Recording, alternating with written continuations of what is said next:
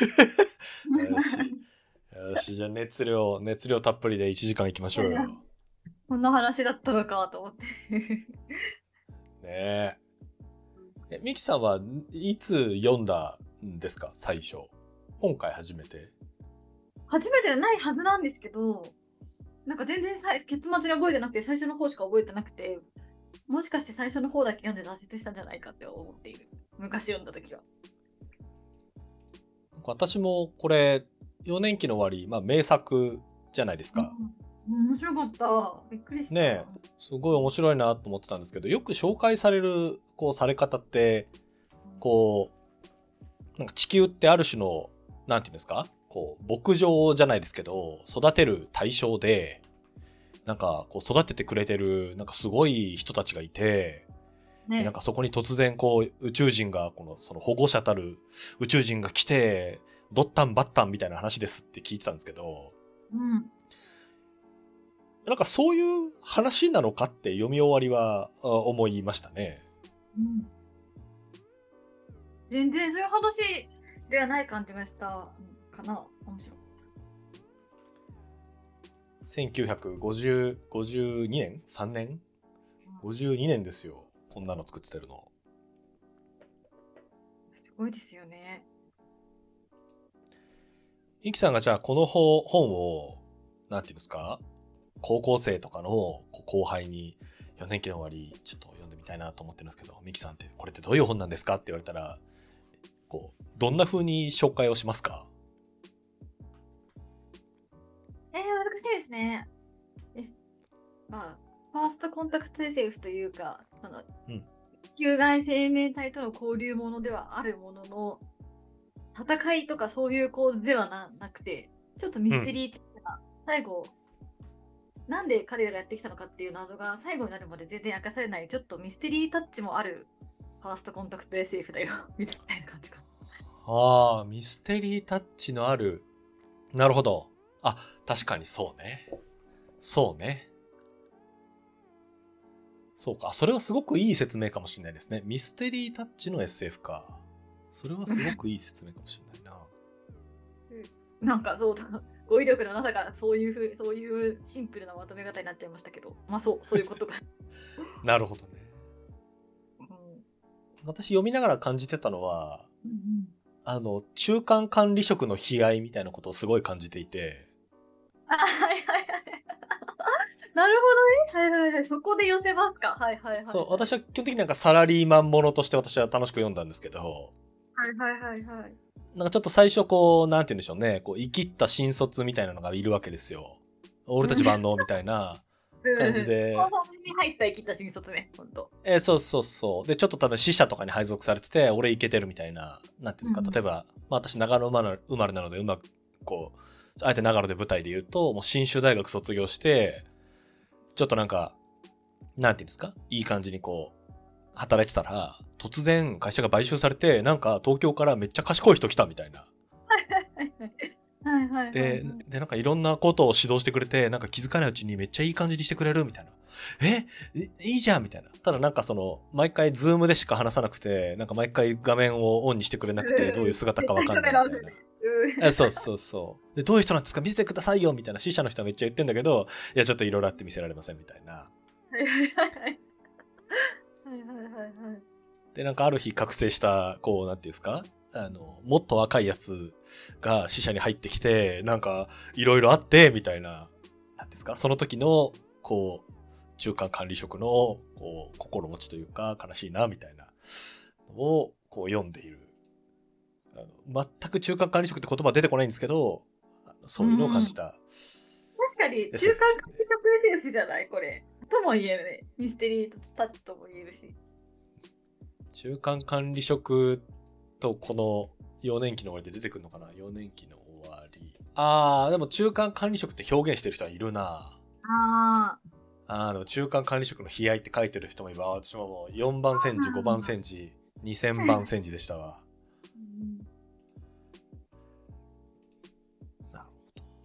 いや、奥行きのある SF ですね。うん。ミキさん、この読後感あの、今、ほやほやだと思うんですけど、すいません。読み、いえいえ、読み終わって今この瞬間、うんあの、一番印象に残ってるシーンっていうのはどこになるんですか？うわいなくなっちゃったっていう武道感が今一番強いんですけどはあ。なんだかんだ衝撃的だったのがあの最初の方で初めてオーバーロードがやった時に、そのなんていうの地球に住む下僕どもをひれ伏させるために何をしたかっていうので太陽を飛べるっていうやり方があったじゃないですかうん、そうね。ああれ結構印象的でした太陽を24時間止めたことによりもうあ人種差別がなくなったっていうくだり人種差別が全然なくならない南アフリカっていう国の上だけた太陽なくすってやつですよね。そうケープタウンだけ太陽が出なくなるってそういう平和のためのこう利用の仕方があるんだなっていう序盤ですよね。パワーがあることを一瞬で読者にも登場人物にも理解させる技。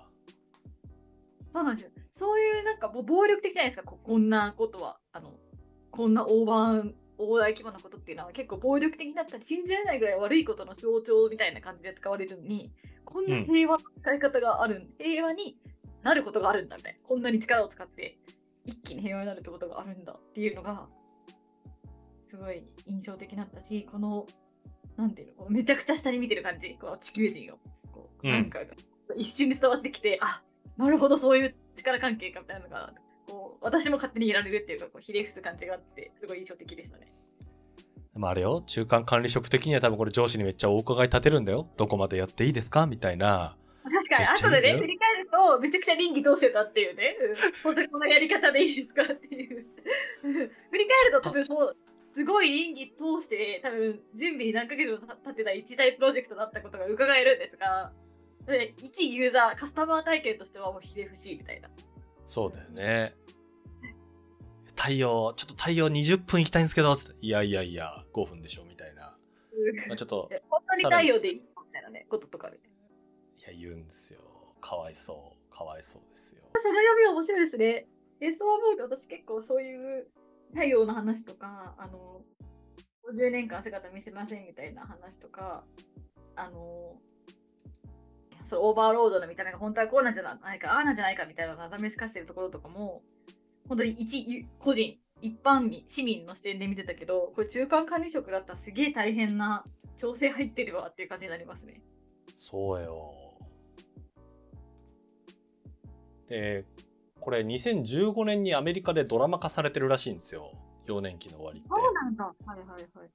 そう。で、ちょっとこれ、聞いてる人には伝わらないですけど、 Notion にそのドラマ映像と、あとその本の中で描写されるこのオーバーロードの姿みたいな、そのミキさんが今言ってくれた50年間は姿見せないけど、50年後に見せますと。見せますって言って、こう、宇宙船みたいなところから降りてくるシーンあるじゃないですか。うん。そこの描写をもとに、まあ、そのドラマは、あの、実写チックにやっていて、別の考察の人たちはもっとこう厳密に書かれているこの硬さの感じとか、様子からこう絵を起こしてるんですけど、よ様子がおかしいっていうか、ちょっと見ます。今画面見えます、はい。あ、ええこんなんらしいんですよ。ー、ちげえ、あ、これラストですよね。え、ちげえ。で、今2枚映していて、上がドラマで下が考察なんですけど、上は何て言ったらいいのかな？なんか戦隊もののおもちゃ敵みたいな。あ、そうそうそうそう。え、しかもあの、戦隊ものの敵の、しかもなんか、雑魚の方ね。ボスじゃなくて。そう、空飛んでるはいやつですね。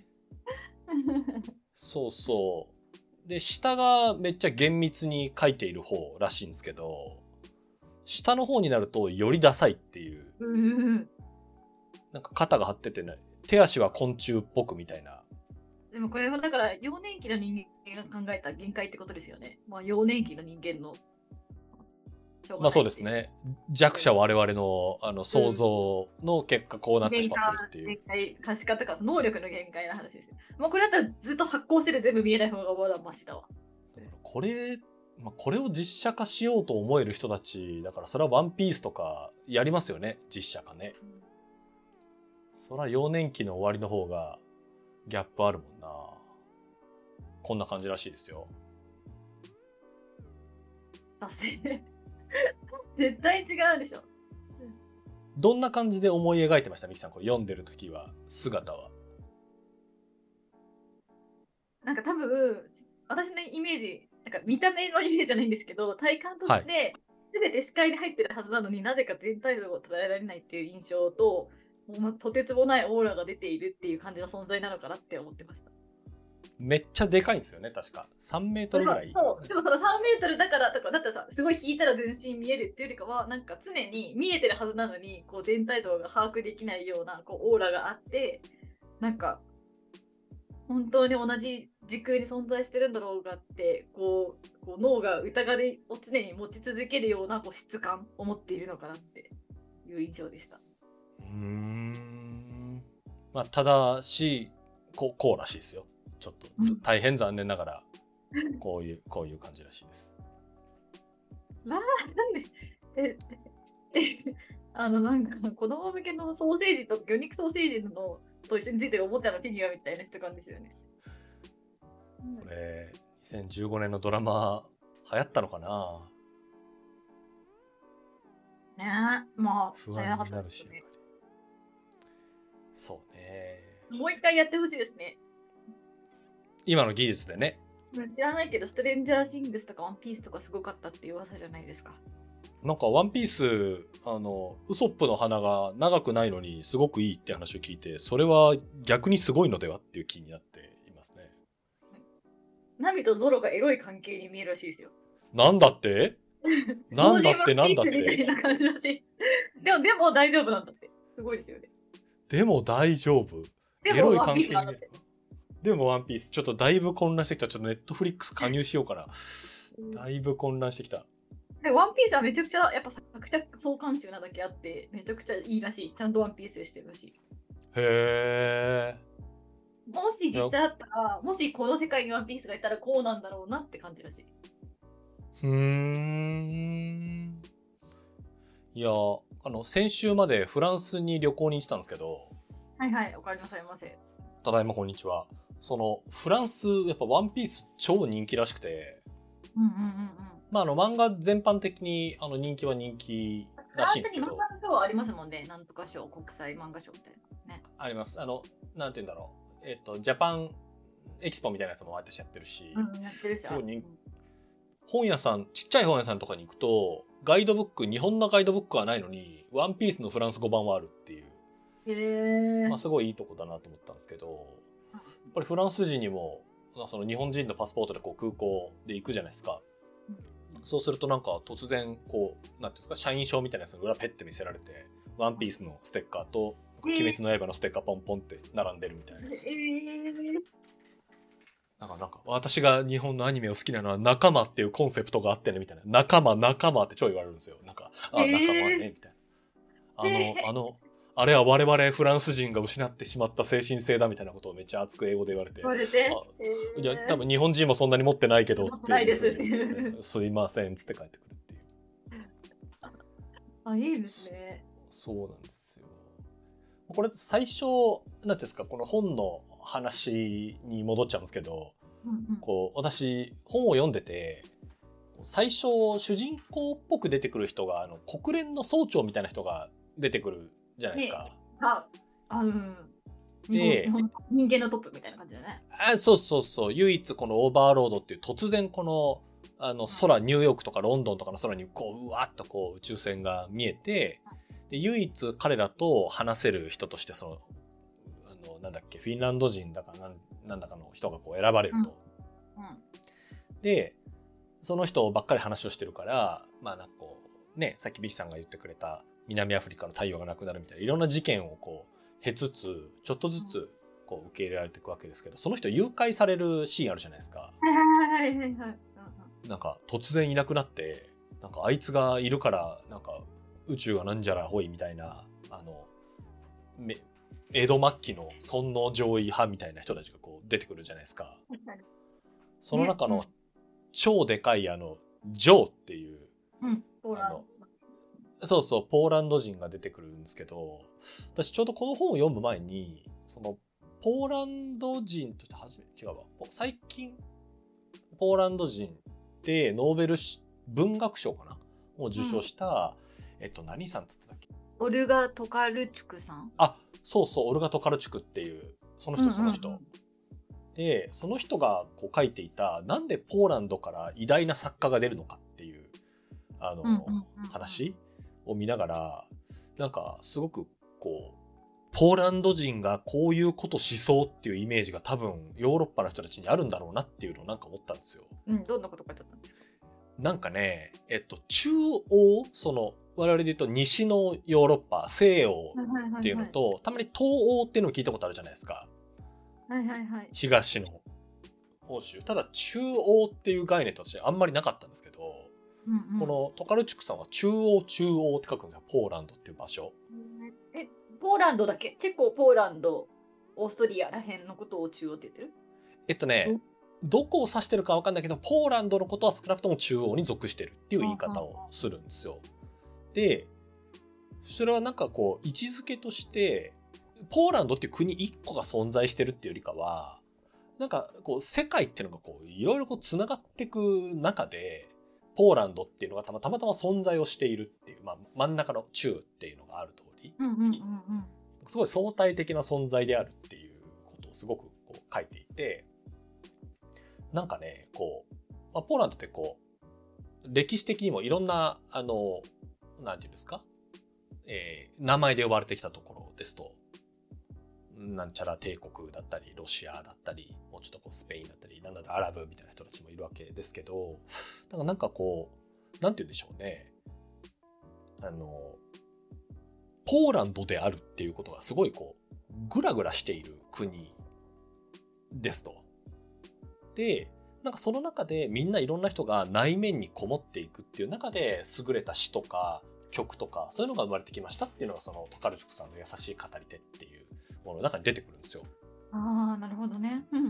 でだからポーランド人のジョーのなんかこう振る舞いみたいなところもなんかねそんな表現がすげえあってなんて言うんだろうな、うん、なんかね自我がふわふわした人みたいな。うんうんあんまりこう自分のやってることを正しいかとか疑ったことがないみたいなからそういう表現が出てきてあなるほどポーランドってこういうイメージで捉えられているし、まあ、多分この作品ってイギリスの作品だから多分ヨーロッパの人たち向けなんだと思うんですよある種。そういう風に捉えられてるんだなっていうのがポーランドって面白い国だなっていうのを全然話の本筋と関係ないところで思ってたっていうのが序盤の個人的にすごく思い出深いところでしたね。なるほどね。全然そこ気にしてなかった。